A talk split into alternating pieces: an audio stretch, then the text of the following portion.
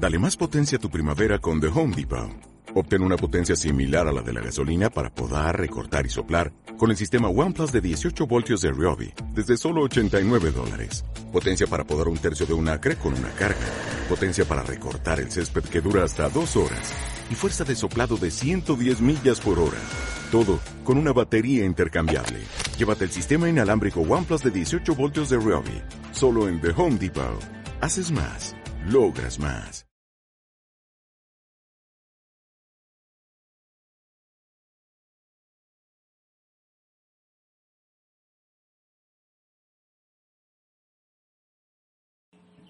Muy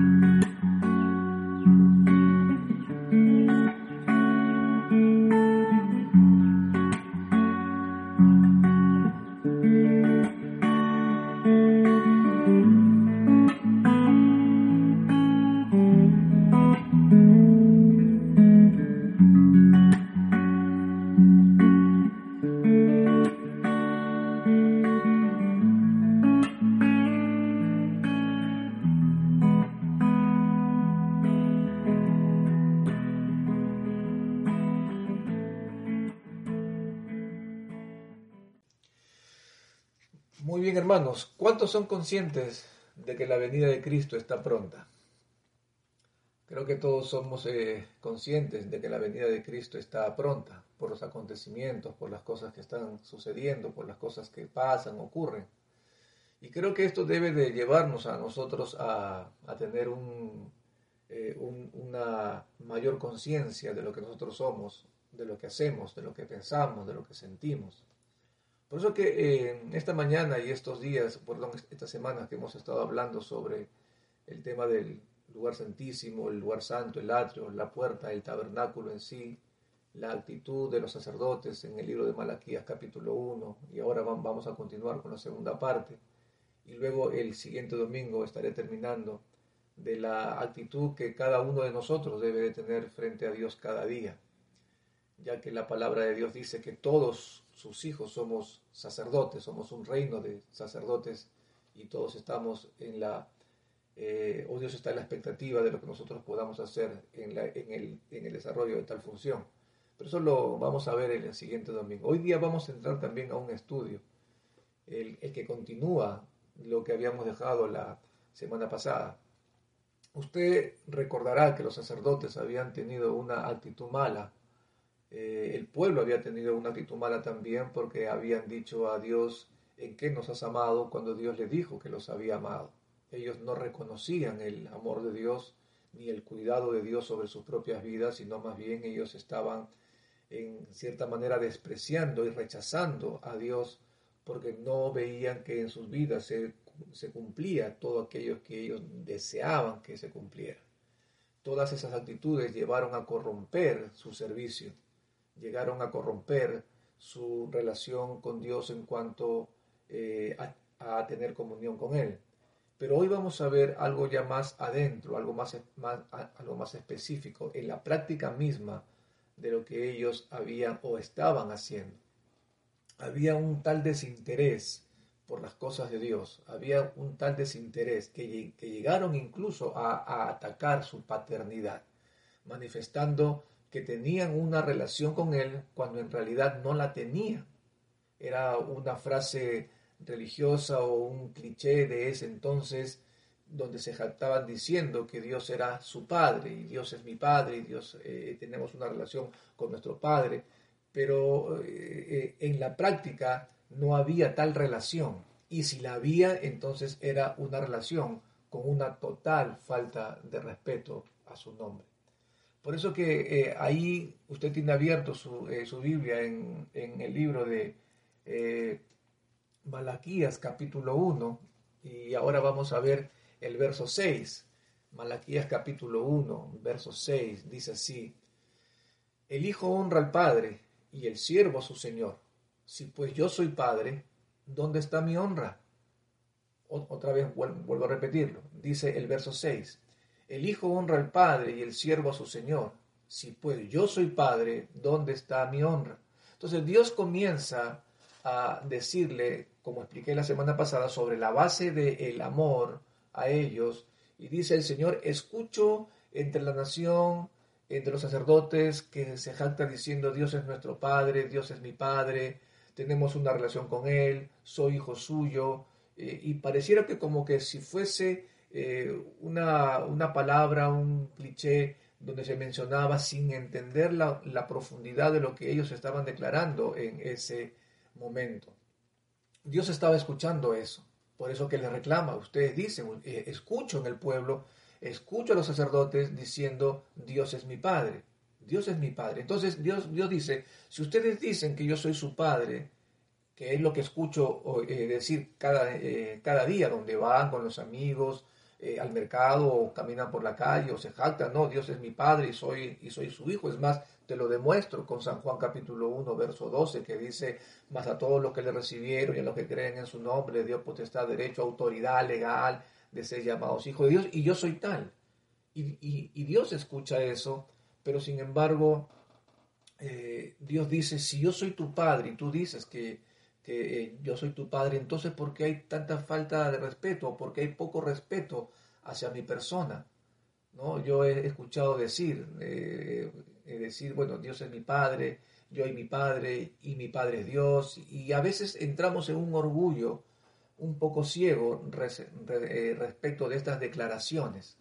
Ahora, eh, es, es, importante que nosotros entendamos que cuando declaramos esas palabras y, le, decimos a las personas que Dios es nuestro Padre, debe ser consecuente con nuestra relación con Él. De lo contrario, estamos atacando su paternidad y estamos diciendo algo que realmente no ocurre en nuestras vidas.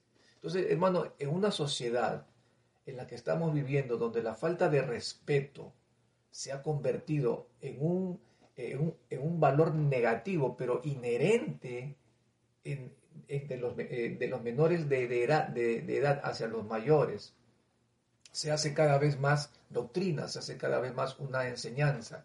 Y hay muchos sistemas y muchas formas de filosofía en la que han incentivado a esta falta de respeto de los menores hacia los mayores.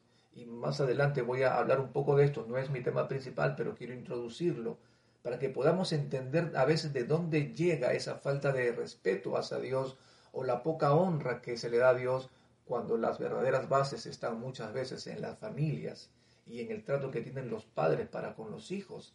Eso ha, ha llevado a niveles como vuelvo a repetir, que afectan y atacan la paternidad de Dios.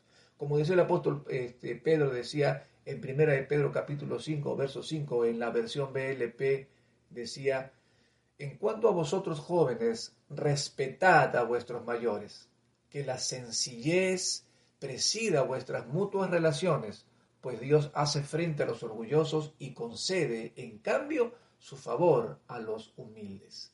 ¿Qué es lo que está queriendo decir el apóstol aquí, Pedro? Que no hay mucho respeto, que no hay mucho valor en cuanto al respeto. Entonces, cuando uno eh, traslada este versículo eh, bíblico a la conducta y actitud de los sacerdotes, vamos a tener de repente una idea de lo que ellos sentían respecto de Dios. ¿Por qué? Porque todo nacía dentro del corazón de ellos. Entonces, cuando alguien considera que todo gira alrededor de sí mismo, es inevitable que tienda a despreciar a los demás y por lo tanto que no los trate con respeto que ellos merecen. Y, esto es lo que ocurría con los sacerdotes que estaban en el papel de sentirse las, las víctimas por el sufrimiento de lo que estaban viviendo, que todo se centraba en ellos y nada más que en ellos mismos. Eso los llevaba a no respetar y a no darle el valor que otros merecían. Por eso, hermanos, la base de respeto significa tener aprecio y darle valor y honor a quien se lo merece, en este caso Dios. La esencia, hermano, de nuestra relación con Dios está basada en el respeto a Dios, en el respeto a su nombre. Y si no existe respeto a su nombre, entonces no hay nada. Y lo que Dios les está diciendo a los sacerdotes en Malaquías, les está exigiendo que sean consecuentes con lo que ellos estaban hablando. Si ustedes dicen que yo soy su padre, entonces respétame. Entonces respéteme. Nación toda, Israel todo, Judá, Jerusalén toda, sacerdotes, autoridades, líderes espirituales, líderes ministeriales, les exijo respeto. Ahora, ¿por qué no estaba eh, ocurriendo esto?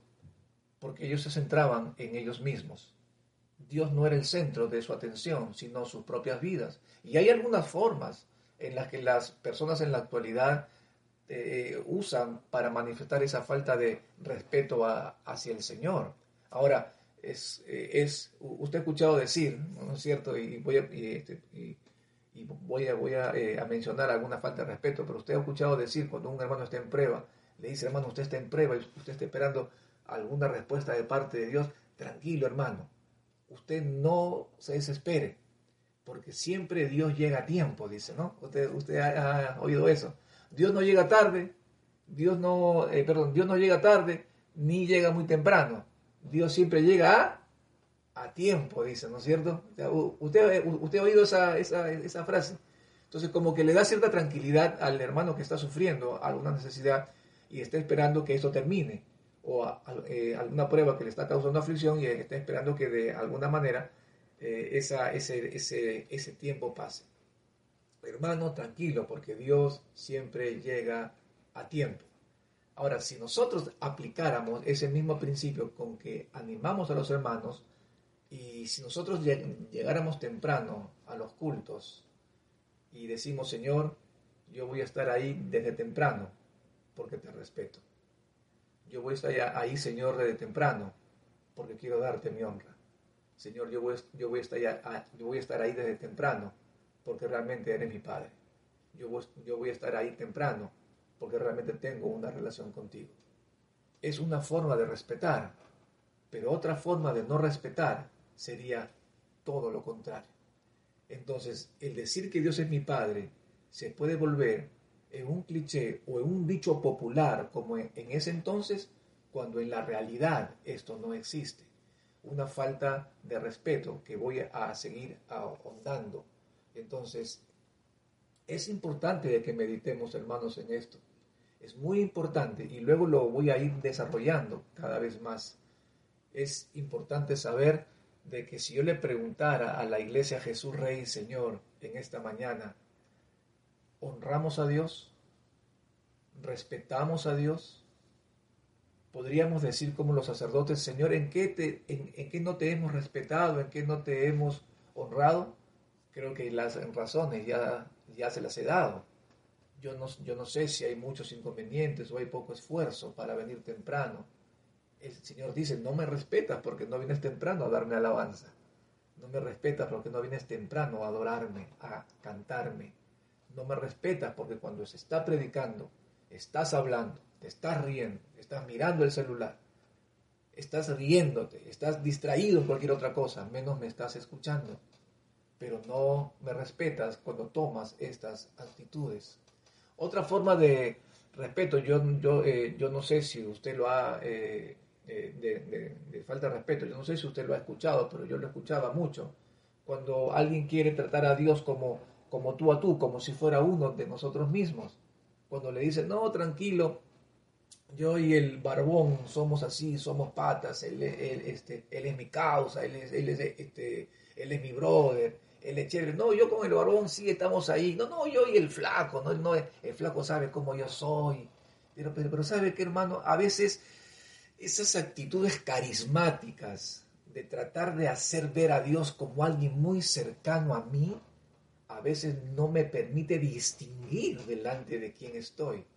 Por ende lo trato como si fuera cualquier cosa o cualquier persona se ha identificado a Dios en el mundo carismático, se le identifica yo a, Jesús con jean, eh, con, con, botas, con sacos, y, eso distorsiona. Si, si, nosotros nos ponemos a pensar profundamente, eso distorsiona no solamente el concepto que tenemos de Él, sino que también distorsiona nuestra relación, que es lo más importante. La relación con Dios nos mantiene a nosotros en fortaleza para saber a quién estamos sirviendo y a quién estamos siguiendo. Si el concepto o la mirada o la visión que yo tengo de parte de Dios es distorsionada, entonces todo es corrupto. Todo lo que yo haga, piensa, siente, vaya o quiera hacer, todo se corrompe, porque todo inicia de la manera como yo veo a Dios. Por eso quiero que me acompañe para ver un par de ejemplos, cómo, cómo realmente se miraba a Dios en el Antiguo Testamento y cómo también tenemos que mantener esa misma actitud. En Isaías capítulo 6, verso 1, sin dejar eh, y Malaquías, mira, eh, mira cómo eh, miraba Isaías a Dios. Isaías capítulo 6, verso 1 dice así. En el año en que murió el rey Usías, vi yo al Señor sentado sobre un trono alto y sublime, y sus faldas llenaban el templo por encima de él habían serafines, cada uno tenía seis alas, con dos cubrían sus rostros, con dos cubrían sus pies, y con dos volaba.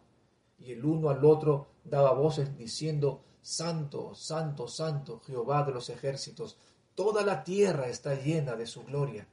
Y los quiciales de las puertas se estremecieron con la voz del que clamaba, y la casa se llenó de humo. Verso 5. Entonces dije, ay de mí, que soy muerto porque siendo hombre inmundo de labios y habitando en medio del pueblo que tiene labios inmundos, han visto mis ojos al Rey Jehová de los ejércitos. Así lo miraba Isaías. ¿Cómo lo miraba Juan? Apocalipsis capítulo 1, verso 12, el último libro de la Biblia. Apocalipsis 1, 12 dice, y me volví para ver la voz del que hablaba conmigo y vuelto vi siete candeleros de oro, verso 13. Y en medio de los siete candeleros a uno semejante al Hijo del Hombre, vestido de una ropa que llegaba hasta los pies, y ceñido por el pecho con un cinto de oro. Su cabeza y sus cabellos eran blancos como blanca lana, como nieve, sus ojos como llamas de fuego, y sus pies semejante al bronce, bruñido, refulgente como en un horno y su voz como estrendo de muchas aguas. Tenía en su diestra siete estrellas, de su boca salía una espada aguda de dos filos, y su rostro era como el sol cuando resplandece en su fuerza. Cuando le vi, caí como muerto a sus pies.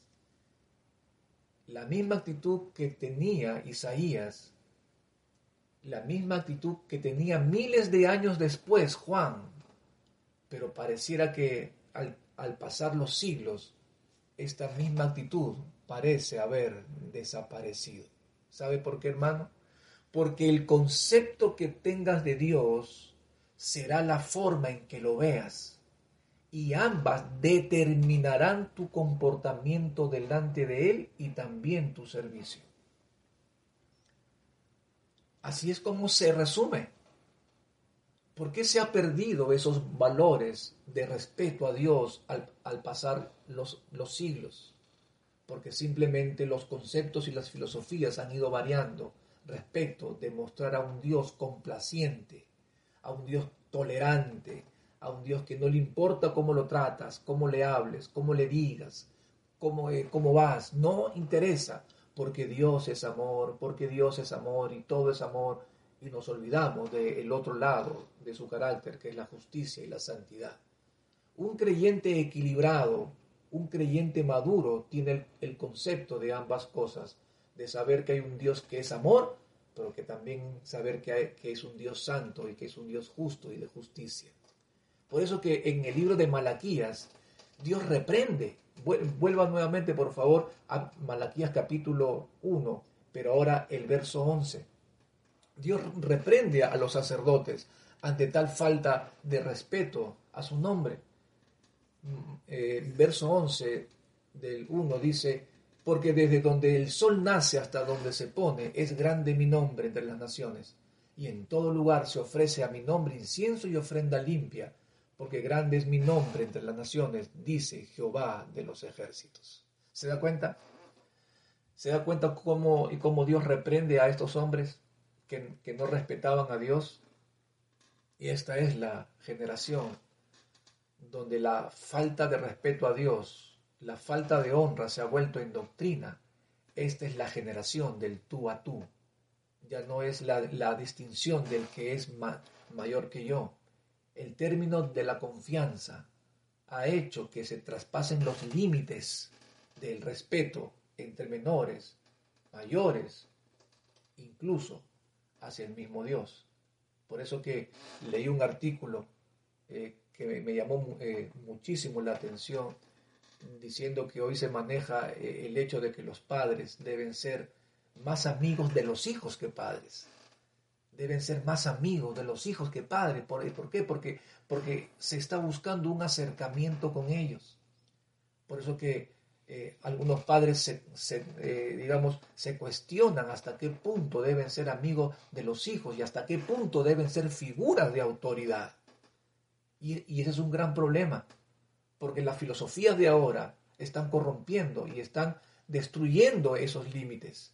¿Hasta qué punto puedo ser amigo de, mis hijos para poder ganar su confianza? ¿Y hasta qué punto esa, ese estado puede llevarme a que ellos no puedan reconocer la autoridad que yo tengo?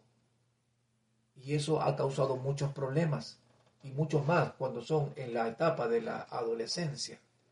Entonces, debemos tener claro que una cosa es tener una relación de confianza, pero una cosa distinta es la falta de respeto. Hay, hay muchos eh, especialistas que manifiestan que gran parte de, padres y madres sienten temor de ser malos eh, con, eh, con, sus hijos y evitar así el rechazo. ¿Sabe qué? No importa si tu hijo te rechaza cuando lo corriges. No tengas temor de decirle no a algo. Si se molestan, pues que se moleste. Si te van a rechazar, no por ello vas a dejar de corregirlos. Lamentablemente hoy por el, muchos padres tienen el temor y el, miedo de corregir a sus hijos e, e implantar la figura de autoridad para que ellos sepan que tienen que respetar que tienen que saber debajo de qué autoridad ellos están. Sienten temor, sienten miedo. Entonces, es, es el temor a ese rechazo, la razón por la cual prefieren entablar más una relación de amistad antes que ser educadores. Hermano, y esto ha llevado a, a los hijos a que ya no disiernan quién es el papá. Por ende, la falta de respeto a su autoridad se hace cada vez más evidente en la sociedad en la que vivimos. Y todo ello lleva, hermanos, a que los hijos ya no respeten a los mayores. Eso también pasa en la iglesia y se traslada al mismo Dios. La falta de autoridad y de respeto, porque el Padre es figura de Dios. Y si el Hijo no respeta al Padre, no respetará a Dios. Si el Hijo no respeta al Padre y el Padre no se hace respetar, entonces todo lo que el Hijo ve en el Padre lo trasladará a Dios en algún momento. Si el Padre les muestra un ejemplo del que no debe de, demostrarle, ellos pensarán que Dios es de la misma manera. Y, eh, estamos corrompiendo su visión, estamos corrompiendo el concepto y la forma de cómo ellos verán a Dios. Por ende, les exigimos a los hijos que amen a Dios y no pueden, les exigimos a los hijos que respeten a Dios y no lo van a hacer porque lo más cercano que tienen a Dios en un hogar es el Padre. Y si el Padre falla, entonces será muy difícil que ellos puedan entender el concepto de autoridad de lo que Dios es. Y Dios les llamaba la atención a los que estaban, a los, eh, a los sacerdotes, y les decía, ¿qué están haciendo? Mire cómo se están comportando. El hijo honra al padre y el, el siervo a su señor. Le dicen, si, si yo soy padre, ¿dónde está mi honra? Si soy señor, ¿dónde está mi temor? Hermanos, la falta de temor produce insensatez y el concepto que los sacerdotes tenían de Dios estaba reflejado también no solamente en su relación con Él, sino también estaba reflejado en sus prácticas y sus prácticas, su servicio reflejarían lo que ellos creían de Dios. Quiero pasar a este punto que es muy importante, donde le dice el Señor Dice Jehová de los ejércitos, a vosotros, oh sacerdotes, que menospreciáis mi nombre, y decís, ¿en qué te hemos menospreciado tu nombre? En que ofrecéis sobre mi altar pan inmundo. Y dijisteis, ¿en qué te hemos deshonrado? En que pensáis que la mesa de Jehová es despreciable. Y cuando ofrecéis el animal ciego para el sacrificio, ¿no es malo? Asimismo, cuando ofrecéis el cojo o el enfermo, ¿no es malo? Preséntalo pues, Dios los, eh, Dios los reta. Dios los reta, Dios los encara y le dice, ah, ok, ¿quieres tratarme así a mí, a, a mí de esa forma? ¿Quieres tratarme de esa manera? Ok, perfecto, preséntale con esa misma actitud despreciable que tienes para conmigo, preséntalo a tu príncipe. A ver, a ver, faltale el respeto a tu, a tu príncipe. Ahora voy a poner unos ejemplos.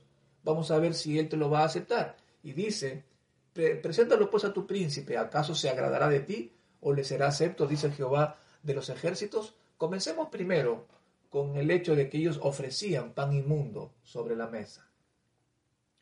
Ellos ya no tenían respeto por la autoridad.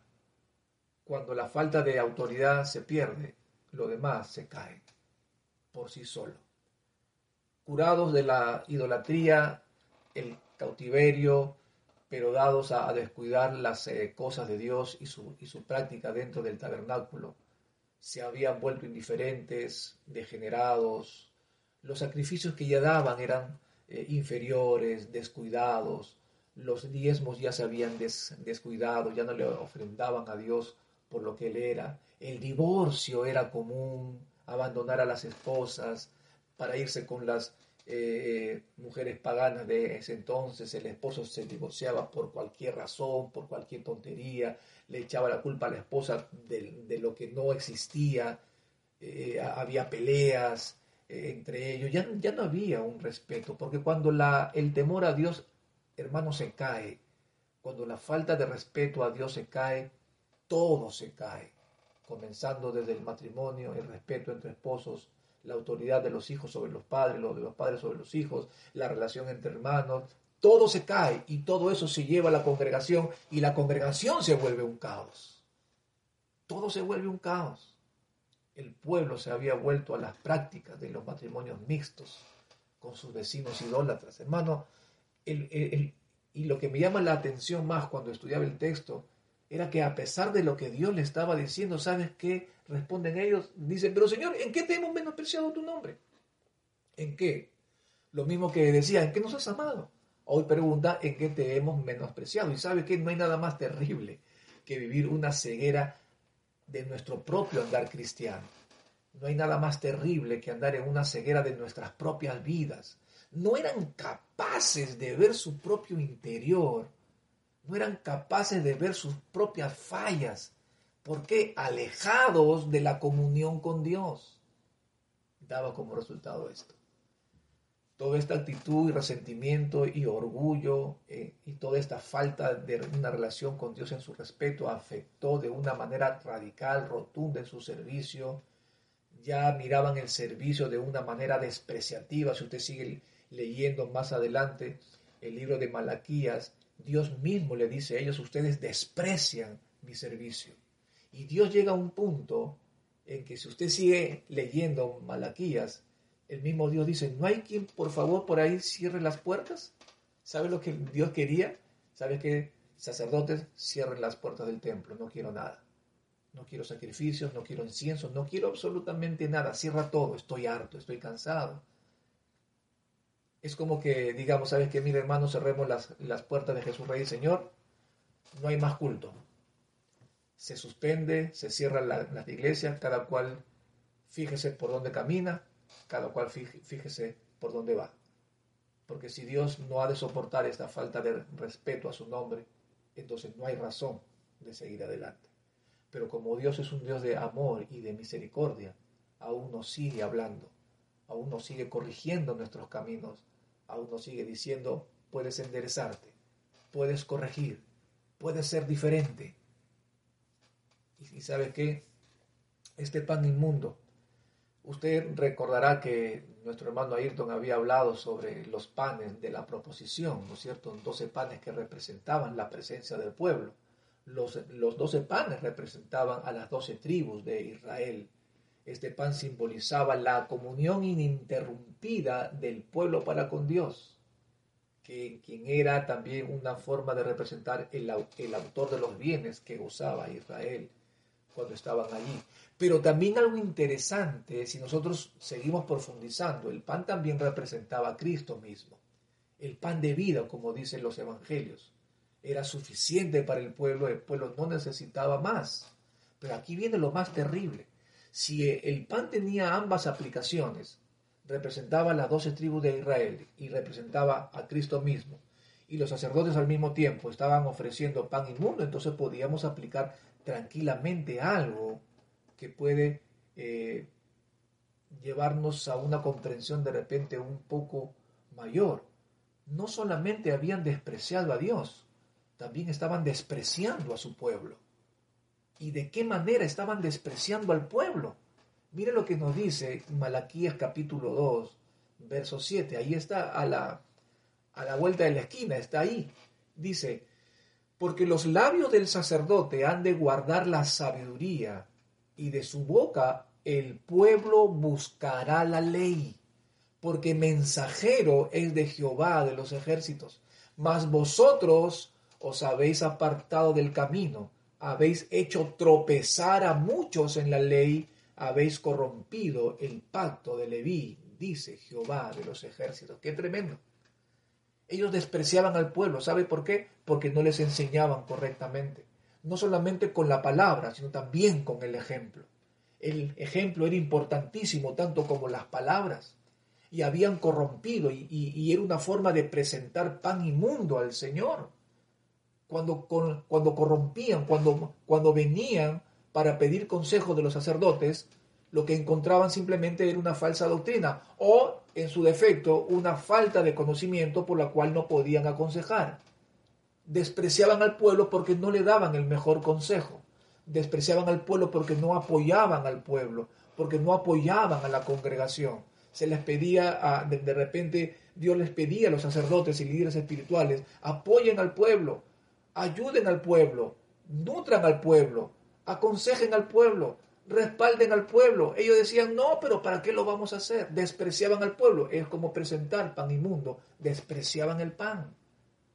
Cuando decimos, vamos a orar, vamos a interceder. No, que no puedo. ¿Usted cree que cuando usted vaya al culto de oración, usted ora por sí mismo? Es una forma en la que usted apoya a su hermano, en la que usted intercede por él, presentando un pan limpio de, de parte del Señor, respetando y entendiendo que lo que se está poniendo en la mesa es exactamente lo que Dios quiere. Pero no solamente eso, también la relación con Cristo. Cuando uno desprecia o presenta un pan inmundo, está que desprecia la relación con Cristo. Cuando los mensajes que se predican en los púlpitos en la actualidad están más para agradar a los hombres, más que predicar un mensaje cristocéntrico, un mensaje que apunte a Cristo, entonces se, está predicando un mensaje que no apunta a Cristo, que no apunta a su propósito, que no apunta a su voluntad, sino más bien apunta a cualquier otra cosa más que a la gloriosa palabra de Dios. Por ende que los púlpitos en, en el día de hoy no reflejan la gloria del Dios eterno en cuanto a su predicación, porque se está predicando y presentando pan inmundo. No, no se habla del carácter de Dios, no se habla de la justicia de Dios, no se habla de la santidad de Dios, no se habla del propósito de Dios, se habla cualquier otra cosa, cómo llevar una vida mejor, cómo prosperar, cómo ser feliz, cómo no sufrir, pero menos se está presentando el pan que Dios quiere que se presente. Por ende, los púlpitos presentan pan inmundo delante de Dios. La gloria de Dios se ha alejado de los púlpitos porque su palabra no está en los púlpitos. Tenga mucho cuidado porque el pan también es una forma en la que la Biblia nos, enseña en que nos nutrimos de ello. Si usted come pan inmundo, usted se va a enfermar en sus pensamientos. Si usted escucha cualquier prédica en YouTube, cualquier mensaje que usted pueda decir, ay, qué lindo, usted puede estar comiendo pan inmundo y por ende se está contaminando y por ende se va a debilitar, se va a enfermar espiritualmente hablando, corromperá sus pensamientos y eso hará que en la práctica de su servicio todo aquello que usted, que usted haga, Dios lo va a rechazar. Por otro lado dice, cuando ofrecéis el animal ciego para el sacrificio, ¿no es malo? ¿Qué es el animal ciego? ustedes saben que la Biblia habla de un tipo de ceguera. En el libro a, segundo a los Corintios, cuando Dios le dice que el Dios de este siglo ha cegado el entendimiento de los incrédulos para que no le resplandezca el Evangelio de la gloria de Cristo. Hay un tipo de, ceguera en la que el mundo está envuelto. Pero para los, para, los sacerdotes, eh, había, e, este era un tipo de ceguera provocado, era un tipo de ceguera donde pudiendo ver no querían verlo. Algunas formas, por ejemplo, ellos cuando ofrecían los animales, iban al Señor y, le ofrecían el, animal baratito, ¿no es cierto? a precio de remate. ¿Sabe por qué? Porque ya no servía. Este, eh, disculpe, ¿cuánto vale esa ovejita? Eh, bueno, esa está en buen estado, te va a costar eh, mil soles. Ah, ok, uy, pero no, no tengo. Y, esa que sí está ciega, está, está tuerta. Esa te lo dejo ya llévatela en 25, ¿no? Ya como, como, como para que tenga algo que ofrecerle al Señor. Sí, pues, porque tengo e-, ese dinero guardado, pero para otras cosas. Entonces, tú vas con tu animal ciego, ¿no es cierto? Y le dices al sacerdote, acá está. Y el sacerdote dice, ah, mira, sí, pues está bien, no, no, hay, problema. Dice, no, total, eh, eh, es para el Señor. Dice, no, el Señor entiende, Él sabe que uno, ¿no? Y, sacrifica el ciego. Y no hay nada más terrible que eso.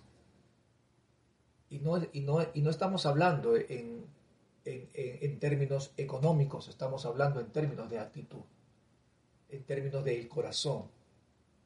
Le, le, daban a Dios lo peor, no lo que cuesta mucho. ¿Sabe qué cosa decía David? No le daré a Dios nada que no me cueste, decir. Lo que me cuesta, eso le voy a dar. No lo que me sobra, lo que me cueste. Si hay que hacer un sacrificio por amor, pues voy a hacerlo hay una, hay una, había una ceguera de entendimiento. Y básicamente, hermano, en los creyentes en Cristo. Pero la ceguera de la que Dios está acusando era realmente bastante grave, porque ya no discernía lo que le daban a Dios, le daban cualquier cosa. Entonces, ¿por qué entonces Dios demandaba un animal perfecto. No, no lo busque, pero voy a leerle Levíticos 22, 21, que dice, cuando alguno ofrezca sacrificio de ofrenda de paz al Señor para cumplir un voto especial o como ofrenda voluntaria del ganado del rebaño, aquí está, tiene que ser que sin defecto para ser aceptado. No habrá imperfección en él. ¿Por qué? ¿Por qué sin defecto? ¿Por qué no, tiene que, no tendría que existir imperfección para ser aceptado? ¿Por qué la exigencia de Dios en cuanto a los sacrificios? ¿Sabe por qué? Porque esto representaba a Cristo. Porque esa ofrenda que estaban dando era una prefigura o una figura de lo que Cristo iba a hacer. Cuando venía el mundo, tenía que ser un ser humano sin imperfecciones para poder la para poder llevar tu maldad y mi maldad, para poder llevar nuestros pecados. Pero al ofrecer un, animal enfermo y ciego, era un desprecio directo a la figura de Cristo. Y tal es así que, que su ceguera no le permitía ver el alcance de lo mal que estaban haciendo delante de Dios. Por eso que también usted se acordará en el libro de Apocalipsis cuando Dios le habla y le dice, sabes que mira, estás tan lleno de orgullo y tan lleno de soberbia la iglesia de la Odisea, yo te aconsejo que uses colirio y, te eches en, tus ojos para que veas, porque dices, me he enriquecido y, y de nada tengo necesidad, pero tú eres un desventurado, pobre, ciego y desnudo. Dios le habla a la iglesia.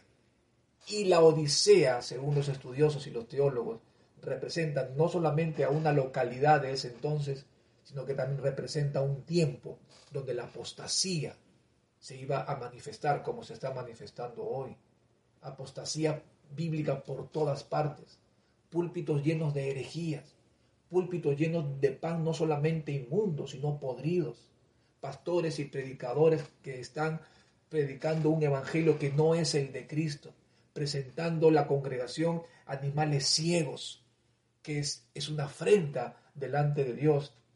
Y nos preguntamos por qué es que Dios en este siglo no se mueve con poder y con autoridad. Y nos preguntamos por qué mi hijo, por qué mi esposo, por qué mi esposa, por qué mis hijos, por qué la sociedad vive como vive, por qué el poder de Dios no se está moviendo como se movía en Pentecostés, como se movía en tiempos de Pablo, que sin WhatsApp, ni mail, ni YouTube, ni Facebook, ni nada, abarcaron el mundo entero con la predicación de la palabra. ¿Por qué? ¿Cuál es la diferencia? Hermano, ellos respetaban a Dios, ellos honraban a Dios, ellos adoraban al Dios verdadero. El concepto que tenían respecto de Dios era el concepto bíblico, era el concepto correcto, era el concepto exacto de lo que Dios decía que era. Y ellos no añadían, no quitaban, y la actitud de ellos frente a eso causaba que quienes estaban a su alrededor simplemente identificaran a Dios. Cuando venían los apóstoles y decían, aquí vienen estos que eh, trastornan el mundo. Cuando venían los eh, apóstoles, la gente tenía temores, los cristianos decían, oye, pero mira estos, los cristianos, y por primera vez se le llamó cristianos. ¿Por qué primera vez se le llamó cristiano? Hoy todo el mundo se llama cristiano. Anda a la calle y pregúntale a alguien, ¿usted es cristiano? Sí, sí. Pregúntale al, que está con una botella de cerveza tirada en el piso, ¿tú eres cristiano? Claro que sí, sí lo soy. Pero el contexto en la que se llamaban cristianos era muy distintos. Si bien es cierto, para algunos era un nombre despreciativo, pero ¿por qué los llamaban cristianos? Porque miraban en ellos actitudes que mismo Cristo tenía porque miraban cómo se amaban, cómo se perdonaban, cómo adoraban, cómo levantaban sus manos santas delante de Dios, porque miraban a un Cristo verdadero conforme la palabra de Dios lo dice. Ah, estos son cristianos, representan, son buenos representantes de Cristo. ¿Qué ha pasado a lo largo de los, de los siglos? Hermano, todo comienza, todo comenzó con una falta de respeto.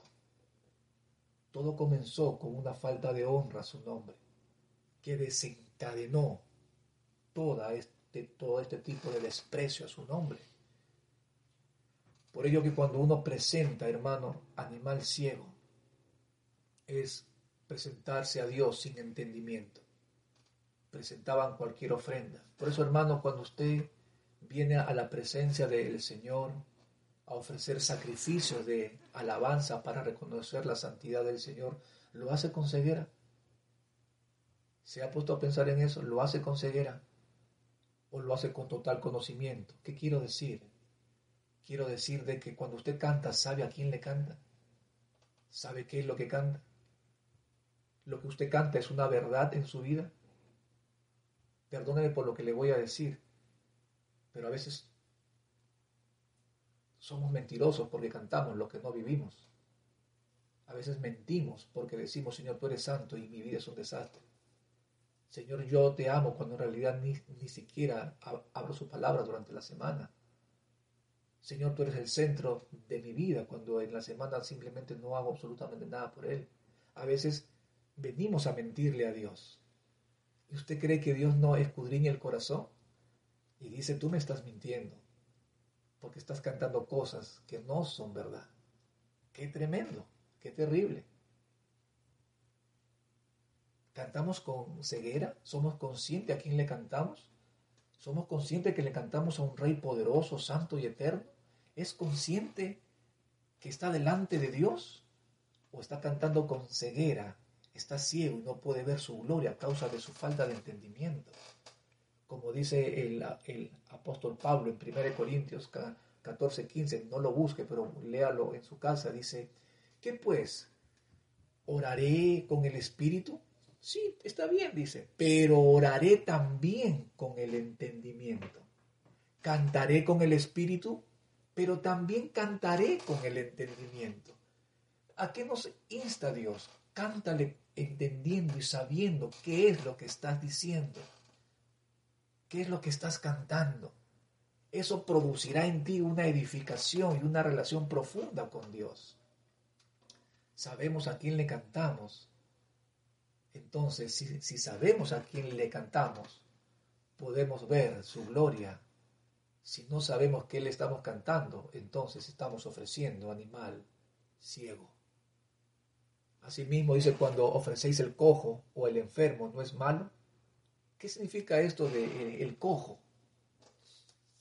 se iban al mercado y le decía, Señor, deme un animal. Eh, tengo este ciego. No, no, no quiero el ciego, dame el cojo. Eh, está medio ahí, ¿no? Se le ha roto la pata, pero este te va a costar 25 porque el otro al menos puede ver. ¿no? al menos el otro ciego cuesta mucho más barato. Está cojo, pero como que puede disimular un poco. ¿no? dame el cojo. Entonces ellos iban con su animal cojo el sacerdote decía, sí, está bien, no, hay problema. Sirve a Dios, nomás él, va a entender, él, entiende. Tú no te preocupes, sírvele como sea. Y iban y sacrificaban al cojo. Todos estos aspectos, hermanos, del sacrificio, de la ofrenda que ellos tenían, podemos contextualizarlo con la palabra de la adoración. Ya no había espíritu.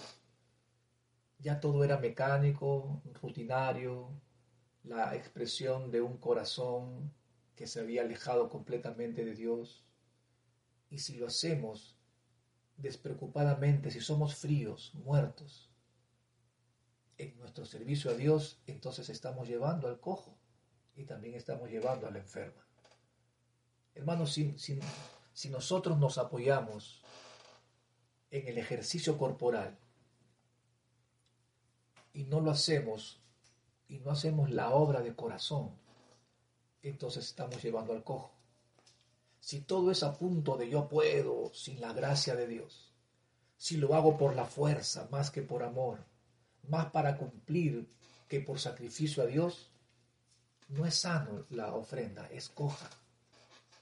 No es la manera que Dios nos muestra que le adoremos. Debe ser a la manera de Dios si decimos actuar de otra forma, o si no decidimos, perdón, actuar de otra forma, estamos en el riesgo de, de, repetir la misma historia que los sacerdotes, de cometer los mismos pecados que ellos cometieron. Que Dios acepta lo que sea, cántale como sea, cualquier canción como sea. Creo que es importante que nosotros sepamos esto, es muy importante ello. Si, si usted, Dios lo ha llamado a ser cristiano y le ha llamado a ser su hijo, usted debe de entender que debe darle honra y respeto en todo lo que hace. Dentro de la iglesia, en su casa, donde quiera que usted esté. Si nosotros no hacemos esto, entonces vamos a reflejar un carácter de Dios de el que no es. Cometeremos los mismos pecados que cometieron los sacerdotes y el pueblo mismo. Si nosotros reflejamos esto, este carácter a las familias y con nuestros amigos, y si nosotros le damos a Dios lo peor de nuestros tiempos, lo peor de nuestra adoración, el peor de nuestro servicio, todo ello será observado por nuestros hijos y nuestras amistades. Tiene que ser consciente de eso, por favor. ¿Cómo reflejaríamos nuestro carácter a un mundo? ¿Qué imagen el mundo tiene de Dios y nosotros mismos, que somos los responsables de reflejar una imagen, estamos distorsionándola? Por eso es que la gente no quiere creer. La gente no quiere creer en Cristo por causa de nosotros mismos también. No todo es culpa nuestra, pero también tenemos un porcentaje importante para que ellos no quieran creer en que Cristo realmente es lo que dice que es Él. Entonces, usted y yo tenemos que tomar una acción diferente a la de estos sacerdotes y tomar el pecado no a la ligera, como estos sacerdotes lo habían tomado en los tiempos de Malaquías. Solo que para nosotros es un poco más difícil porque estamos en tiempo de gracia. Y si, usted, cree que en tiempo de gracia Dios no es tan severo como lo era en el Antiguo Testamento, usted está equivocado. Dios es tan severo como lo era en el Antiguo Testamento. Eso lo dice el libro de, Hebreos. ¿O piensan ustedes que no recibirá mayor condenación, mayor condenación aquel a quien habiendo conocido el Espíritu de gracia lo pisotea? O como le dice Jesús a los fariseos, que mayor será el castigo para esta generación que para los de Tiro y los de Sidón. Si Dios no castiga a esta generación por su maldad, tendría que pedirle perdón a Sodoma y a Gomorra por lo que les hizo. Porque ellos no conocían de lo que la ley de Moisés le decía en ese entonces. y los castigó de la manera como lo hizo. ¿Usted cree que Dios no ejecutará juicio sobre una iglesia que entiende y sabe lo que debe hacer y no lo hace? No estoy diciendo con esto que Dios aplica la ley sin misericordia, que eso lo voy a decir ahorita. Si presentamos a un Dios solo amor, la gente abusará de él. Si presentamos a un Dios de solo justicia, la gente se alejará de él. Presentar a Dios de amor y Dios de justicia es el equilibrio perfecto para una vida sana espiritualmente hablando. Y luego dice, preséntalo a tu príncipe, con esto termino, preséntalo a tu príncipe. Los sacerdotes se habían atrevido a, ofrecerle a Dios lo que sea. Entonces Dios le dice, bueno, ok, entonces preséntalo a tu príncipe. En ese entonces, a su gobernador. Eh, ellos jamás habrían aceptado como pago de sus impuestos cualquier cosa. ¿Sabe que tenían más temor al rechazo del príncipe que de al mismo Dios? No tenían compromiso, no tenían interés en el servicio del Señor, lo hacían porque lo hacían, como lo hacían. Dice él más, eh, dice Dios mismo, es más, eh, dile a, tu príncipe o, diríamos a tu jefe del trabajo, eh, o, a tu profesor de la universidad, preséntale un trabajo, así como sea. Este, llega tarde al trabajo todo el tiempo. Preséntale a, tu profesor un trabajo final sucio, ¿no? ¿Usted puede hacer eso, un trabajo al final sucio? Así lleno de comida. Acá está, ¿no? Pero te, dije que esté anillado, que esté un folder con la primera hoja tiene que ser hoja de respeto, una en blanco, con introducción bonito, con índice, claro. Sí, no, no, sino más, este, profe, eh, una hoja arrugada y con mi trabajo y sucia. ¿Usted haría eso? Se muere de miedo, ¿verdad? Usted no lo haría nunca, porque se juega su nota. ¿Crees, eh, ¿crees que, que, te lo va a tolerar? O preséntale una carta a tu jefe mal hecha, o dale un informe Mm, eh, mal hecho a tu jefe o un reporte, así nomás se lo presentas. ¿Crees que lo harías? Dile a tu jefe, llámame eh, para hacerme recordar que tengo que ir a trabajar. Porque si no me llamas, no voy. Ay, porque yo me olvido. se levanta rapidito. Hay, muchos que dicen, ah, eh, aló, pastor, sí. Este, pastor, estoy con una gripe estoy mal de la garganta, no puedo ir al culto el, miércoles o el día domingo. Ah, el domingo no puedes venir al culto porque estás con gripe. Ah, ya sí, pero hermano, descanse. Imagino que tampoco irás a trabajar el lunes. No, no, sí tengo que ir. Total. No vas al culto porque tienes gripe, pero el, lunes no puede faltar al trabajo. no sé si me dejo entender. Pero hay más temor y más respeto al hombre que al, mismo Dios. Dios puede entender. Dios sabe. tienen que llamarme para que yo vaya a trabajar. Sabes que hermanos, no hay compromiso en el servicio, no hay interés en el servicio. Y si lo hacemos, lo hacemos porque lo hacemos. Una total falta de respeto a Dios, de honra, adoración a su nombre. Animales ciegos, pan inmundo, cojo, enfermo. ¿Sabe que nuestros ojos y corazones se, se cierran ante lo que Dios puede hacer y no están abiertos? Hermano, al final, Malaquías al, hablar de ellos con tal énfasis, los sacrificios imperfectos de los sacerdotes y del pueblo mostraban lo que había en su corazón. ¿Sabe qué, hermano? Usted con sus actitudes muestra lo que hay en su corazón. El pueblo no era sincero. Sacrificar un animal sano y perfecto les parecía, ¿sabe qué? Un desperdicio y consideraban que el trabajo de preparar sus ofrendas apropiadamente era un desgaste absurdo de tiempo y energía. ¿Qué vamos a hacer? ¿Cómo es que nos mira el Señor? Dios quiere que la iglesia Jesús Rey y Señor le exige respeto, le exige honra, adoración, le exige sacrificios de animales perfectos. Creo que es, es tiempo de que podamos nosotros reconocer nuestros caminos andar delante de su presencia y decirle, Señor, perdóname. Porque solemos desviarnos de, de una u otra forma. Pero como digo siempre, Dios es bueno y su misericordia es para siempre. Siempre nos da la opción para pedirle perdón por lo que hacemos. Estoy seguro de que si nosotros comenzamos, tenemos primero que comenzar dándole respeto. No comience usted diciendo, hoy, bueno, hoy día voy a ir y voy a salir a predicar la palabra de Dios a todas partes. No, no, Dios, Dios no quiere que usted pague o que usted se arrepienta haciendo obras. Dios quiere que usted le diga en su corazón, Señor, de ahora en adelante te voy a respetar. Te voy a honrar como te mereces. Digo que tú eres mi Padre, te daré la honra que tú me exiges que te dé.